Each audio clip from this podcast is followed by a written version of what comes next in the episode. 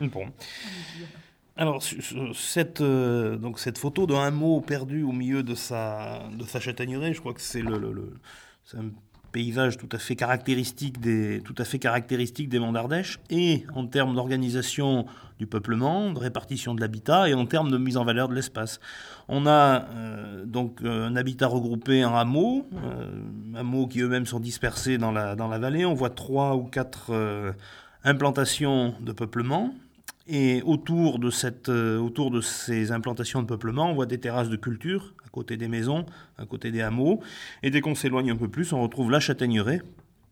Et euh, ça donne l'impression d'être un paysage complètement forestier, d'être un paysage complètement euh, naturel, donc d'avoir des hameaux avec une petite clairière autour perdue dans une forêt, alors qu'en fait on a véritablement un paysage qui est construit par l'homme. On a certes donc des maisons et des petites clairières autour, euh, cultivés en terrasse, sans doute avec des jardins, mais toutes ces châtaigneraies autour, il ne faut pas l'oublier, ce sont des vergers qui sont des vergers entretenus, qui sont des vergers dus à l'activité humaine et pas des, forêts naturelles.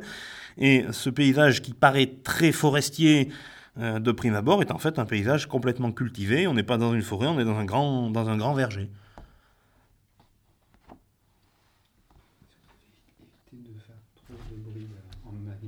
On va la poser. Qu'est-ce que vous entendez?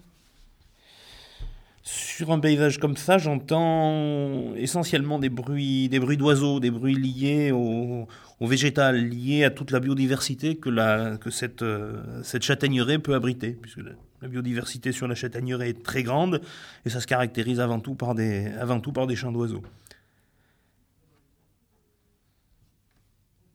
Et dans 50 ans?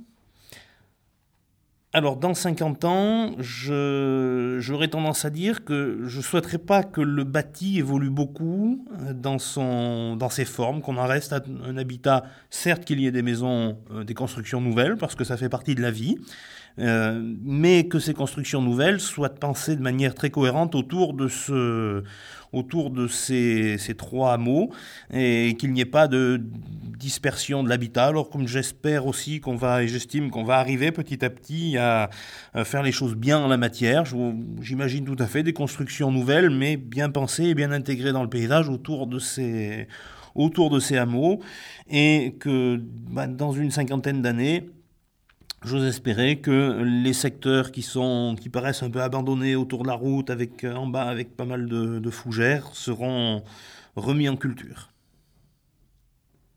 En tout cas, c'est le paysage idéal que je souhaiterais voir dans 50 ans.